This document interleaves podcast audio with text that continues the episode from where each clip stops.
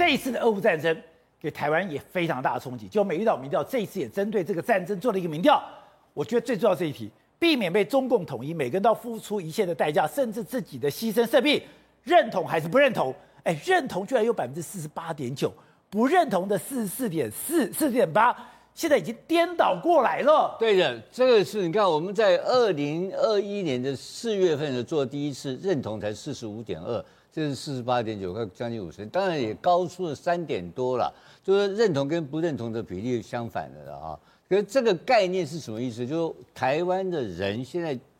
外面不是有一些最近讲一句话，媒体在问吗？就是今日乌克兰，明日台湾吗？我现在跟大家讲啊，这是明日台，这是明日台湾。打仗的话，我们有四十九八点九的人要出来跟老共干嘛？不惜一切代价，不惜一切代价，牺牲生命嘛。就是现在看到乌克兰的故事，我每天谈啊。我们是太老了，但是有比我们年轻人想打嘛，对不对？那不认同的四十四点八，一定有一些统派的人。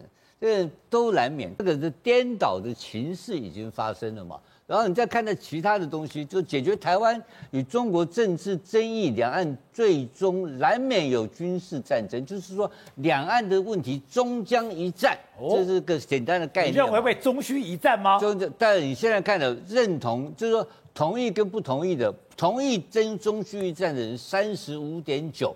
不同意的五十五点九，这个可能跟年龄层、跟收入层都有关系。但是台湾人现在认为说，两岸要解决问题，终须一战的也要高达到三十五点九趴，这是非常高的一个百分比。因为大家不喜欢战争，现在我们是承平时期，然后所以问出来说不同意的人是五十五点九，这个是很正常的数字。可是我看到三十五点九的话，我也很非常惊讶。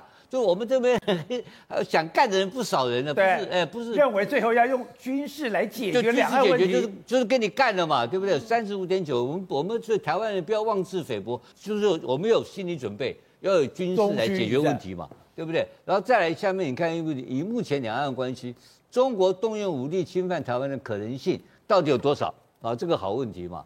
那老百姓是怎么看？台湾最实在问老百姓嘛。那老百姓的看法，你看看，很简单啊。可能性有多少呢？有百分之三十七认为中国会打，有百分之五十五认为不可能动用武力。对，所以说三十七点四的人就认为说中共一定会打嘛，就是没有妥协性的啦。那这个问题也是我们长期问题。这是二零二二的三月份，我们第一次问这个问题是二零两千零四年。也是阿扁时代。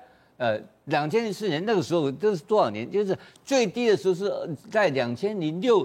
两千零两千零六年三月份的时候是二十四点一嘛，二十四点一到现在为止，我们认为两岸会战争已经增加了将近有十三个百分点呢，就是老百姓认为有十三百分点我们可能会干的，对不对？